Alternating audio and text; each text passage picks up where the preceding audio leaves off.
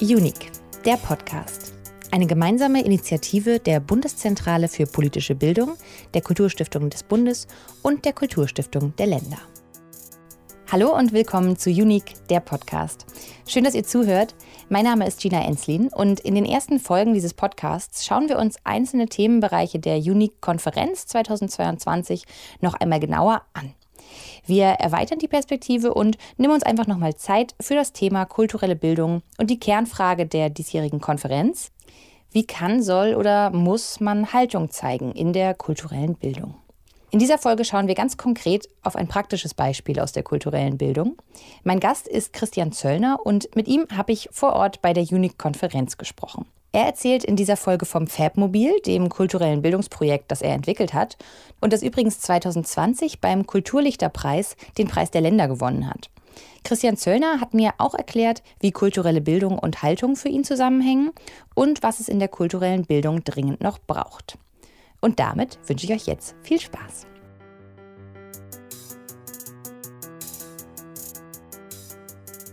Das Thema dieser Konferenz ist Haltung in Zeiten der Polarisierung und bei mir ist ein Gast, der sich sehr gut in der Praxis der kulturellen Bildung auskennt. Das ist Christian Zöllner. Hallo Christian, schön, dass du da bist. Ja, hallo Gina. Magst du dich vielleicht einmal kurz vorstellen für die HörerInnen? Die kennen dich ja noch nicht. Ja, genau. Ähm, hallo, mein Name ist Christian Zöllner. Ich ähm, ja, das ist immer so schwierig, mit was ich jetzt anfange. Ich bin nämlich ähm, eigentlich auf so vielleicht drei Beinen unterwegs. Das eine Bein, was vielleicht das formellste ist, ich bin ähm, Professor für Designmethoden und Experiment an der Burg Giebichenstein Kunsthochschule in Halle, arbeite da so im Industriedesign. Dann ähm, leite ich mit meinem Kollegen Sebastian Platzer das Designstudio The Constitute, wo wir vor allen Dingen, sagen wir mal, interaktive Installationen, manchmal sehr spekulativ, sehr künstlerisch erarbeiten, ähm, und dann haben wir noch eine gemeinnützige, einen gemeinnützigen Verein, den Fabmobil e.V. und mit dem bringen wir ähm, in, einer, in einem zu einer Werkstatt umgebauten Doppeldeckerbus Digitalkultur, also 3D-Drucken, der Umgang mit Programmierung und Digitalität ähm, zu Schulen und kulturellen Zentren im ländlichen Raum. Das heißt, das machen wir jetzt seit 2017, sind wir nahezu täglich damit unterwegs. Wenn du davon jetzt schon gesprochen hast vom Fabmobil, dann kannst du gerne noch ein bisschen mehr dazu sagen, weil darüber will ich natürlich gerne mehr wissen. Wie kam es denn überhaupt zu dieser Idee? Woher kommt dieser Bus? Ja, das ist ganz interessant, weil, das, weil du ja sozusagen nach, nach der Haltung fragst. Also es geht euch auch so ein bisschen um das Haltung wahren, Haltung zeigen gehen. Auch aus zwei Perspektiven eigentlich. Einmal haben wir, oder habe ich damals noch äh, mit meiner Familie in Berlin-Kreuzberg gelebt in so einer wohlfühl, naja, romantisierten Multikulti-Bubble. Und 2015 fing, äh, als, als mit dem, mit dem äh, die syrischen Geflüchteten gekommen sind und oft nach Ostsachsen oder in Sachsen angelandet sind und da die Bevölkerung oder vor allen Dingen sehr viele Teile der männlichen Bevölkerung sich dort vor den Flüchtlingsheimen aufgestellt haben und dann angefangen haben, da diese Leute zu beleidigen und so ein Protestzeug zu machen. Ähm, und diese Flüchtlingsheim-Proteste sich da auf Facebook so radikalisiert haben. Und uns hat das sehr irritiert, weil wir aus der, also ich persönlich komme aus Bautzen und, ähm, und der Oberlausitz aus der Region. Ich da irgendwie dachte, das kann doch jetzt nicht sein. Ich lebe hier in Berlin in dieser Wohlfühl-Multikulti-Bubble, die romantisiert ist. Wir müssen noch irgendwas machen. Also und ähm, meine Frage war dann ja, wie können wir denn was können wir denn machen? Wir sind keine Lehrer, also wir können keine politische Bildung in dem Sinne machen und die Menschen, die sich dort bereits in so hinsichtlich einer, naja, einer autoritätsorientierten Politik oder einer patriotischen Radikalisierung irgendwie verschrieben haben, das können wir denen jetzt nicht erzählen, aber wir können das, was wir tun, vermitteln, nämlich ein offener Umgang mit Technologie, mit Gestaltung, mit Kunst, und dass ich daraus was ableiten kann für den eigentlichen gesellschaftlichen Umgang miteinander. Mhm. Und ähm, es wurde da auch schon immer dieses ähm, abgehängt Narrativ irgendwie bemüht von den Leuten, naja, jetzt kommen die, die Ausländer und die kriegen alles und wir haben nichts. Und diese, diesem sagen, ey, ah, das stimmt überhaupt nicht, schaut euch mal um. Und zweitens, hier kommt ein Fettmobil, das bringt euren Kindern bei, wie sie sich zukunftsfähig aufstellen können. Das kommt von unten, das ist nichts, was von oben kommt. Das, wenn wir das können, ey, dann könnt ihr das auch. Also so ein, so eine, so ein Role Model sein für, ein, für eine offene, für eine progressive, für eine zugewandte Art des Miteinanders und weniger für ein Abschotten. Wie der, der Sprechende heute hatte von Schließungsbewegungen gesprochen. Also, dass man sich eben nicht verschließt in, in so, einer, so einer starren menschenfeindlichen Bockigkeit. Und das, das war unser Ziel. Das war, das wollten wir, wollten wir machen und unser, und haben dann eben gesagt, okay, das kann eben kein Zentrum sein, also kein Zentrum für Digitalkultur im ländlichen Raum, weil ein ländlicher Raum ist per se dezentral. Deswegen haben wir gesagt, okay, dann müssen wir das halt auf Räder stellen und irgendwie zu den Leuten hinbringen, weil auch da die Mobilitätsstrukturen so schlecht sind im ländlichen Raum, dass hier niemand, selbst wenn er oder sie es will, direkt dahin kommen kann. Also müssen, ne, so Bergpropheten muss das halt, muss der halt dahin kommen. Und es hat sich als sehr erfolgreich herausgestellt. Dass die Leute nehmen das sehr gut an, dass wir sind ein Modellprojekt, es gilt bundesweit und europaweit, dass so wie wir das machen, Leute das auch so tun wollen. Ja, genau. Aber das bedeutet, dass eurem kulturellen Bildungsprojekt, kreativen Gestaltungsprojekt, dass das eine ganz klare politische Grundlage auch hatte. Ja. Dass das schon der Ausgangspunkt davon war. Ja, ja, schon. Ich würde sagen, ja. Genau, das ist eine Reaktion, ein Versuch einer Reaktion. Ich, ich will immer die, die Gültigkeit und die Wirksamkeit hinsichtlich genau des Problems, mit dem wir angefangen haben, das würde ich immer noch mal ein bisschen relativieren wollen, weil ich glaube, ich weiß nicht, wie viel wir dazu beitragen, dass weniger Übergriffe auf Menschen mit einem anderen Herkunftskontext kommen. Aber unsere Baustelle ist aber eben dann doch eine andere, nämlich eigentlich vorher anzufangen, bevor jemand in so eine Radikalisierung reingehen kann, dass man bei uns im Fabmobil eben eine offene Kultur kennenlernt. Ne? Bei uns gibt es eine Ansage, dass, was ist ich, so antiziganistische, homophobe, transfeindliche, rassistische, frauenfeindliche, diese ganzen, ganzen Ismen, mit denen so Jugendliche ja so um sich schmeißen. Er sieht doch schwul aus. So eine, so eine Pseudo-Männersprache, die sie so vermeintlich kopieren, dass das bei uns einfach keinen Platz hat. So, das ist, bei uns gibt es eine klare Ansage. Bei uns gibt es auch keine Nazi-Kleidung und sowas. Alles, was sich so was sich durch so eine Unwidersprochenheit eingeschliffen hat, dass das nicht stattfindet. Und das ist ein Beitrag zu einem kulturellen Bildungssetting, was vor Ort irgendwie, der vielleicht noch nie da ist. Und macht ihr da denn produktive Erfahrungen mit, mit dieser klaren Ansage? Ja, klar. Es ist zum Beispiel so, dass wir ja nicht mit, mit ideologisch gefestigten Persönlichkeiten zu tun haben. Das sind Jugendliche zwischen 13 und 18 Jahren. Wir sehen das dann immer, es ist vieles Verunsicherung. Ne? Und wenn da jemand mit einer Torsteiner ähm, Gürteltasche kommt und wir sehen aber, dass das ganze, sein ganzes Codesystem, mit dem er sich kleidet, total heterogen ist. Ne? Der mhm. hat Baggy Pants an und Skateschuhe und irgendeinen Rucksack von einem Moped, Merchandising und eine Torsteiner Jacke und aber irgendwie noch so eine schräge Hip-Hop-Kappe auf, dann ist es so ein Ding, so, äh, du suchst noch, ne? Und dann aber zu sagen, okay, hier, ich sehe das, ich sehe die Torsteiner, ich, seh, ich verstehe den Code und du kannst jetzt, jetzt zwei Möglichkeiten, entweder du gehst raus und legst die Tasche draußen ab und dann kannst du wieder reinkommen oder du gehst. Ne? Also die sozusagen eben auch, ich finde, in der Wandelbarkeit der, der ideologischen Vorstellungen die sie halt haben, diesen, diesen Potpourri aus Orientierungslosigkeit, denen aber eine, gewissen, eine gewisse Richtung zu geben, zu sagen, okay, everything goes, aber das eben nicht. Und das musst du, du kannst dich jetzt entscheiden. Aber durch diese konkrete Ansprache und diese, vielleicht sind wir, wirken wir als Autoritäten ihm gegenüber, weil das ist ja ein Setting, in das er reinkommt. Er kommt ja zu uns.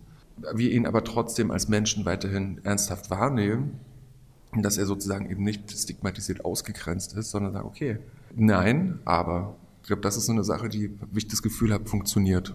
Und wie kommen dann da die 3D-Drucker ins Spiel? Also jetzt klingt es ein mhm. bisschen so, als würdet ihr vor allem mit einer Haltung herumfahren, aber ihr habt ja schon noch ein Riesenprogramm an Bord, was ja auch nochmal irgendwas anregen soll wahrscheinlich. Genau, und da geht es um Selbstwirksamkeit und Selbstgewahrsamkeit und vom Konsumenten zum Produzenten zu werden. Also das ganz viele Jugendliche Digitalität als eine, als eine Gegebenheit annehmen, eine Sache, die aus den Geräten ihnen entgegenquillt, dass sie aber an die Geräte Dinge anstecken können, die bestimmte Effekte haben, nämlich das und baust was im 3D-Programm am Computer und dann kannst du das dreidimensional in die Welt holen und plötzlich ist es da. Und diese, diese Schritte, doch wenn die erstmal total profan sind, das flasht die Kids. Da fühlen die sich empowered, da denken die, wow, ich kann das haben die vorher nie drüber nachgedacht, ob sie das können. Sie haben auch nie darüber nachgedacht, ob es das überhaupt gibt. Die werden ja damit das erste Mal in gewisser Weise konfrontiert. Und dann lernen sie da ist auch viel miteinander. Also dieses das Lernsetting ist eben kein, vorne steht jemand und teacht die Leute, sondern hey, passt mal auf, setzt euch mal zusammen, überlegt mal, was ihr machen wollt. Ähm, hier, ist, hier ist die Software, ich zeige sie euch kurz, wie sie funktioniert. Ähm, und dann komme ich rum und, und guck mal bei euch mit so drauf. Und dann fangen die, fühlen die sich schon erstmal inspiriert und diese Inspiration führen wir in, hin, dass sie am Ende mit was nach Hause gehen, das eine physische Qualität hat, das begreifbar ist und woran sie auch ihren Lernfortschritt beispielsweise gegenüber Eltern oder Freundinnen kommunizieren und dafür auch eintreten können. Und, und das alles in einem offenen, herzlichen, schönen Setting. So, was, was auch ein Schutzraum ist für vielleicht die Person, die sonst nur gehänselt wird im, im Unterricht, weil die halt sowas eben sehr gut kann, aber dort halt richtig aufblühen kann, weil die eben mal ganz schnell sowas modellieren kann, was eine Skill ist, die diese Person aber im Matheunterricht, im Biounterricht und beim Fußballspielen nicht ausspielen kann. Ich glaube, so, das sind so die, die Sachen, die damit einhergehen. Und wie lange bleibt ihr dann an so einem Ort? Also, weil es ist ja dann doch vielleicht eher so ein kürzerer Impuls, den ihr mhm. gebt, oder wie ist euer Fahrplan? Der Fahrplan ist so, dass wir, als wir begonnen haben, war es tatsächlich so, dass wir, wir sind alle zwei Wochen am selben Ort gewesen. Und das war gut, weil dass wir in so einer Art Regelmäßigkeit da waren, war aber schlecht, weil vieles an Wissen, was sozusagen man an einem einen Tag irgendwie aufgebaut hat, dann wieder weg ist in den zwei Wochen und dann fängt eigentlich mehr oder weniger von vorne an. Und ähm, in letzter Zeit machen wir es aber so, dass wir zwei, drei, vier und fünf Tagesworkshops machen. Und da ist es dann aber so, dass tatsächlich nach dem zweiten Tag die Jugendlichen mehr oder weniger schon reinkommen, sich ihren Computer nehmen, sich hinsetzen und von alleine loslegen. Ja, sie können das Fabmobil auf eine sehr schnelle Art und Weise ownen, also für sich annehmen und fangen dann schon an zu fragen, hey, kann ich das mal hier noch schnell Laser schneiden? Wo du denkst, mh, hm, wolltest doch 3D drucken, aber natürlich, du brauchst ja natürlich auch noch eine, noch eine Verpackung für dein 3D-Teil, also baust du das da. Natürlich, hast du richtig verstanden, los geht's. Und so wandeln die immer hoch und runter, hoch und runter und das ist so wie so ein Ameisenhaufen, wo die Jugendlichen, aber auch die Workshop-Leitenden rumwuseln. Und fällt das allen euren Workshop-Leitenden dann gleich leicht, auch diese Haltung zu zeigen und zu sagen, hey, du gehst jetzt raus aus diesem Bus? Oder wie kommuniziert ihr auch da sozusagen intern drüber? Ich glaube, da sind alle sehr sensibilisiert dafür. Ich glaube, das machen alle irgendwie auf ihre Art und Weise, finden dann einen Weg, damit umzugehen. Ich, die Codes werden immer vertrackter. Das ist sehr schwer, manchmal Sachen genau rauszukriegen. Manche Sachen sehen aus, als wären sie aus der Hip-Hop-Kultur oder aus so einer Gangster-Rap-Kultur, sind aber so subtil irgendwas anderes. Dafür haben wir aber vom Kulturbüro Sachsen ganz viel Infomaterial. Also so Damit man es erstmal versteht überhaupt. Was genau, das haben wir sozusagen begegnet. im Bus drin, wie umgehen mit... Ähm, mit rechten Gedankengut, wie reagiert man da drauf? Dafür haben wir ich sage jetzt mal Material da. Also wenn die, wenn die Workshop-Leitenden da eine Frage haben, dann können sie sich sozusagen eigentlich ans, an, die, an die Handouts wenden. Ähm, aber die tauschen sich ja dann auch intern darüber aus. Und die, es ist auch nicht mehr so, also ich, es wird wenig, weniger so gezeigt, hatte ich das Gefühl. Also es ist jetzt nicht mehr so viel, es war am Anfang schlimmer, so dass, dass wir damit zu tun hatten. Ähm, taucht aber immer wieder auf und das ist dann aber eben manchmal gar nicht so sehr die zwingend diese die Nazi-Sache, sondern das ist eher so ein so ein grundlegendes intolerantes Verhalten. Was eben das, was ich von meinte, durch so, so beiläufige, antrainierte Sprüchekulturen so drin ist. Da muss man immer sagen, hey, nee, nee, warum soll denn das schlecht sein, homosexuell zu sein? Und dann, äh, dann merkst du, dass es Pubertierende sind, die noch Orientierung suchen, aber wir müssen sie ihnen dann halt in einer gewissen Weise geben, auch wenn das jetzt nicht zwingend unsere erste Aufgabe ist. Können wir aber unsere erste Aufgabe nur machen, wenn wir denen das auch noch mit vermitteln. Wir haben, eine, wir haben ein schönes und diverses hm, Team. Und ich kann mir gut vorstellen, dass es, da gibt Leute, die sind da sehr viel sträter in der Ansage, andere schauen sich das vielleicht ein Stück länger an und wenden sich dann an die Lehrenden, also die Lehrerinnen, die sozusagen für die beispielsweise bei den Schulklassen ja immer noch mit dabei sind, sprechen das an, dann klären das die Lehrerinnen. Also so, es gibt verschiedene Varianten, damit umzugehen. Und würdest du sagen, dass kulturelle Bildung so ganz ohne eine politische Haltung ähm, vielleicht erstmal für dich, wäre das für dich möglich? Nee, wie soll das zu trennen gehen? Im Sinne von junge Menschen an Gestaltung heranführen und an 3D-Druck heranführen, ohne dass man. Genau, aber das, naja, schon. Ich glaube, ich glaube, das ist ja das, wenn man sich es methodisch anguckt, thematisieren wir ja nur in, in sehr ausgewählten Formaten gesellschaftliche allgemeinkulturelle, politische Themen. Das sind ja oft, das können wir bauen ein Spiel oder wir, wir bauen irgendwelche Drohnen, Drohnenbausätze zu so Hovercrafts um und fahren dann Rennen oder so. Und das hat ja mit, mit, mit, einer, mit einer allgemeinen kulturellen Bildung oder mit einer politisch-kulturellen Bildung wenig zu tun. Es ist, um aber so arbeiten zu können, also um, die, wie ich finde, ins kreative, schöpferische, ästhetische Arbeiten zu kommen, brauche ich ein Umfeld, in dem auch mein Fehler zugelassen wird, in dem ich mal was aussprechen kann, was vielleicht jetzt noch ne des Rätsels letzter Schluss ist, aber vielleicht ein Schritt in eine Richtung sein kann, wo ich mich auf Feedback freue. Und wenn dann aber sowas äh, aus, ich sag mal, mikrosozialen Gefügegründen abgewatscht wird mit einem blöden Spruch, dann kann, kann sich ja nichts entwickeln. Und deswegen mhm. müssen wir da Haltung zeigen an der Stelle. Und, und eine rein formal ästhetische Bildung, also was ist ein Kontrast, was ist Farbe, was ist eine Gerichtetheit in der Form, das kann man schon so machen, aber dann ist es Schule, dann ist sagen wir, guck mal hier, das ist ein Kreis, das ist ein Viereck, jetzt setze ich mal hin, mal ein Kreis, mal ein Viereck. Nee, das ist ja, so wollen wir ja nichts vermitteln. So, so habe ich auch, kriege ich keinen Bock auf Dreiecke und keinen Bock auf Vierecke, sondern, äh, sondern lass mal rauskriegen, wie, wie viele Ecken kann ein Kreis haben oder sowas. Und dann ist es ja ein viel selber entdecken, die, die, die Leute darin schulen, suchen zu wollen. So, ich glaube, das ist, worauf wir eigentlich raus wollen. Und diese 3D-Drucker sind ein Vehikel dafür. Und gleichzeitig aber auch voll eine tolle Kompetenz, die die da kriegen, mhm. weil auch in der Region, in der, in der wir unterwegs sind, der Lausitz, Sachsen, ländlicher Raum, das sind ja große Transformationsorte, wo einfach Menschen mit einer Digitalkompetenz fehlen. Und wenn die jungen Leute das aber sozusagen da eine, Wirk eine Wirkung für sich verspüren und eben erkennen, okay, ich kann ja was, was sonst niemand kann, ähm, und ich muss, selbst wenn ich ein Interesse an der Digitalität beispielsweise habe, nicht nach Berlin ziehen, um die dort auszuleben, sondern ich kann das auch hier bei mir, in meiner Heimat, sage ich jetzt mal, machen. Und dann wäre, das ein, wäre das ein toller Impact. Das heißt, ihr schafft sozusagen eine Art von Qualifikation irgendwie oder einen, einen mhm. Bezug zu einem, zu einem Gegenstand und gleichzeitig aber auch einen Raum, in dem erstmal eine Kreativität auch möglich ist genau. und in dem es dafür mhm. die Sicherheit und das Umfeld gibt. So, ne? Ja, genau. Und, genau. und das zu der Kompetenz ich sage jetzt mal zu der Umgangskompetenz oder der Schöpfungskompetenz, beispielsweise mit 3D-Druck, und dass das eben keine reine konstruierende, konstruktive Tätigkeit ist, wie wie ein Ingenieur oder eine Ingenieurin, die sich, ja, ich brauche jetzt hier einen Teil, um ähm, an meinem Aufnahmegerät ähm, noch was anzubauen. Das konstruiert man ja ganz nach klaren Anforderungen. Aber wenn man aber gestalterisch, künstlerisch daran geht, dann dann guckt man sich vielleicht das Problem erstmal ein Stück größer an und denkt sich so, na ja, aber brauche ich das denn wirklich? Gibt es denn noch eine andere Lösung? Und was könnte es denn sein? Und diese Sache ist, ist nochmal eine Kompetenz zusätzlich zum eigentlichen Bedienen des Gerätes. Und ich meine, wir sind bei uns im Team alle fest davon überzeugt, dass, dass über das, über das Ästhetische, über das Formgebende, wenn so ein reichhaltiges Feedback bekommt, dass, dass man an, daran sehr viel auch gesamtgesellschaftlich ablesen kann. Und dass wir, und deswegen auch da richtig und gut, dass wir länger Zeit haben mit den Leuten, um genau auch in solche hm, Gespräche auch mal reingehen zu können. Das ist jetzt nicht, dass man sich am Ende in so einen Feedbackkreis setzt und dann darf jeder sagen, was er oder sie gedacht hat, sondern dass man dann manchmal mit denen am Tisch sitzt, während die da sowas machen und dann fängt man an, mit denen mal eine Runde zu plaudern. Ganz leicht.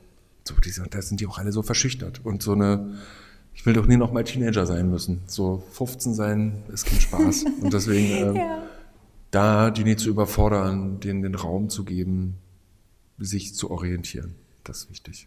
Was würdest du sagen, was, wenn du das so in der Gesamtheit beurteilen kannst, mhm. was braucht es noch mehr in der kulturellen Bildung? Räume dafür. Also ja, ich sag mal so, ich glaube, was es braucht, sind nicht kommerzielle Wirkungsräume. Also Orte wie Vereinsräume oder sowas. Ne? Im ländlichen Raum ist es beispielsweise die Feuerwehr sowas, ne? wo Leute hingehen, um sich einem, einem bestimmten kulturellen Beitrag oder einer bestimmten kulturellen Wirkung zu verschreiben und dort was zu tun. Und aber es, niemand muss dort was kaufen. Und niemand muss irgendwie, ist ja mein Kino, ist ja auch irgendwie ein Kulturort, aber gleichzeitig aber auch ein Konsumort. Und ich finde aber einen Ort, wo man, wo man Sachen machen kann, aber gleichzeitig auch teilnehmen, also teilnehmen und teilhaben kann. Das finde ich, das braucht es in einem, in einem viel verstärkeren Maß als Safe Spaces für Menschen, die vielleicht aus einem ich sag jetzt mal, sozialen Verwertungsmainstream rausfallen. Also die, also früher waren das soziokulturelle Zentren, Jugendhäuser, ähm, Orte, Orte für die Freaks. Aber dieses, die Freaks sehen heute ein bisschen anders aus als noch als in, in den 90ern. Und deswegen muss man für die Leute Räume und Orte schaffen, die real sind, die echt sind, wo sie sich als als auch als Körper, als Menschen in ihrer Ganzheit wahrnehmen können, weil vieles hat sich in die Digitalität verlagert, durch die Pandemie nochmal verstärkt, wo eine gewisse Sozialkompetenz abhanden gekommen ist, sich Abstände zu respektieren, aber gleichzeitig aber auch Nähe zuzulassen. Und ich glaube, wenn man so sieht, das Wiedererlernen von sozialer Nähe, das muss kulturell neu, wieder neu ausgebildet werden nach der Corona-Pandemie. Dafür ist eine Schule, eine Straßenbahn und eine, äh, ein Museum nie der richtige Ort, aber dafür muss es andere Orte geben und da aber auch die dann eben community-based zu lassen, Leute, die Sachen initiieren wollen, das auch tun zu lassen und dabei, und das wäre noch so das, das letzte Argument dafür, dass diese Orte grundsätzlich für eine Weltoffenheit stehen. Also dass man zusieht, dass so ähm, rechtsautoritäre Initiativen, was ist ich, wie die Identitären oder dieser ganze völkische Quatsch, der, der ja auch, die sind ja auch nicht doof, die fangen ja auch an, ihre Räume zu suchen und aufzubauen und sowas. Dass man da immer darauf achtet, dass die A nicht gefördert werden, dass die von diesen Förderungen konsequent ausgeschlossen sind und dass man, wenn man sieht, dass sowas irgendwo entsteht, gerade im ländlichen Raum, bildet sich das mehr und mehr ab und das ist eine große Gefahr, dass genau Gegenorte zu diesen Nazi-Orten aufgebaut und unter, doppelt und dreifach unterstützt werden, um den lokalen Bevölkerungen Anlaufstellen zu bieten, wo sie sich organisieren und besprechen können, wie sie jetzt eben beispielsweise gegen das neue Immobilienprojekt äh, am Stadtrand vorgehen können. Das sind so Sachen, wo ich denke, das ist eine wichtige kulturelle Bildung. Ich finde das ganz interessant, weil du eben gesagt hast, dass wir uns oder auch vielleicht gerade Jugendliche sich sehr in so einen digitalen Raum mhm. sozusagen zurückziehen oder verlagern. Und weil ihr ja aber mit eurem Bus dann doch auch so mit so einem sehr digitalen Thema unterwegs seid, ist das so ein bisschen die Idee, das auch zu verbinden, also mit dem Digitalen auch so ein bisschen zu ziehen mhm. und dann das so in die Realität zu überführen? Ja, genau, mit dem, mit dem, mit dem, mit diesem Interesse an Digitalität und Online-ness. Das ist ja unser Köder. Ja. Damit holen wir die so ein Stück rein. Und durch die vielen Freiheiten, die sie in der, im Entwickeln und Tun bei uns haben, gibt es auch keinen Grund, wieder rausgehen zu wollen. Man kriegt nie alle. Immer, irgendjemand ist immer grumpy oder desinteressiert oder hat einen schlechten Tag, aber Digitalität heißt nicht automatisch, es muss nur am Rechner stattfinden. Digitalität muss nicht immer online sein, also man kann auch offline sehr gut digital arbeiten und zu zeigen, dass, dass es auch Geräte gibt, die man anschließen kann. Also dass, dass diese Löcher an, dem, an der Seite von den Computern zu was da sind, die für uns ist das so logisch, aber ähm, für die anderen ist es, ach, eine SD-Karte kommt da rein, aber die muss ich dann dort wieder in den 3D-Drucker stecken. Ah, das ist sehr interessant. Und das sind schon so erste Kompetenzentwicklungen, die, die sie sozusagen in ihrem eigentlichen, vielleicht erstmal naiven Glauben oder Gedanken an Digitalität noch gar nicht haben. Ähm, und dann wächst man da so rein. Das unterstützen wir. Ähm, so als letzte Frage vielleicht, ist dir heute im, in der Konferenz schon irgendwas besonders hängen geblieben? Ich meine, heute Morgen war ja das Panel mhm. und die, Gesprächs also die Gesprächsrunde und die Impulse waren heute Morgen. War da was dabei, wo du jetzt sagen würdest, ah, das nehme ich irgendwie jetzt schon mit? Ja, ähm, ich bin ein bisschen später gekommen. Hm, da gab es eine, eine Frau, die einen sehr guten Beitrag gemacht hat dazu, wie man eben, wie man Leute eben mit anspricht. Sie hatte das an einem Beispiel von einem Elternabend gemacht. Ah ja, Schule. Anja Besant war das, ja. Ähm, und wieder einfach einer mit so einem, mit so Nazi-Code-Pullover stolz rumläuft. Oder eben, wenn ein Schüler in seinem Social-Media-Profil plötzlich das ähm, äh, Profilbild in, in des Rechtsterroristen hat. Da, dass es da Methoden gibt, wie man sich dem auf einer fachlichen Ebene nähern kann und dass es eben keine Entschuldigungen gibt. Das ist doch aber außerhalb meines Wirkungsfeldes. Das fand ich gut. Und dann gab es noch einen zugeschalteten Beitrag, der war ein bisschen streitbarer Satz. Er hatte gesagt, dass den jungen Leuten das Fehlen eines gesellschaftlichen Zusammenhaltes gar nicht fehlt. Äh, also dass der, dass der gesellschaftliche Zusammenhalt, den, wenn, selbst wenn er zerbricht, dass das für die kein Problem ist. Und das hat er irgendwie sehr schön beschrieben, dass wir ja so, dass das, was wir als gesellschaftlichen Zusammenhalt beschreiben, was Sexismus, Trunk, Trunksucht und Fußball oder sowas, also so ein äh, dass wenn das unser Gesellschaft und Fleischfressen am Grill, das, das ist also unser gesellschaftlicher Zusammenhalt. Und das ist aber genau das, wo wir krass dagegen arbeiten die ganze Zeit. Ne? Also das kann ja nicht das gesellschaftliche Kit sein. Wir müssen diesen, das, was uns als Gesellschaft zusammenhält, das müssen wir neu definieren. Und dafür müssen wir aber gerade mal ein paar Sachen absägen, um zu gucken, was dann eigentlich übrig bleibt, wenn, wenn eben in Deutschland fahren mehr auf der Fanmeile nicht mehr das sein kann, was uns zusammenhält. Das würde ich sagen, sind so die Sachen. Und ich freue mich auf den Beitrag, den wir heute machen. Wir machen so einen Workshop. Dann geht es um Future Literacy, also darum, wie junge Leute sich überhaupt erstmal eine Zukunftsvorstellung machen können, wie sie eine Perspektive für sich entwickeln können und was sind eigentlich wünschenswerte Zukünfte. Und da freue ich mich vor allen Dingen darauf auf das Feedback, weil wir haben das eher so aufgezogen, dass wir diese Methode vorstellen, mit der wir manchmal arbeiten. Und also ich habe schon mal so einen Blick auf die Teilnehmenden von unserem Workshop werfen können und freue mich schon so drauf, okay, was sagen die denn dazu? Was kommt denn aus, aus deren Fachexpertise eigentlich für ein Feedback, wie wir unsere Sachen besser machen können? Da freue ich mich drauf. Dann würde ich sagen, danke dir, Christian, dass du da warst. Und ich wünsche dir noch eine schöne Konferenz. Cool, danke. Das war die dritte Folge von Unique, der Podcast. Ich hoffe, sie hat euch gefallen. Hört doch gern auch in die anderen Folgen rein.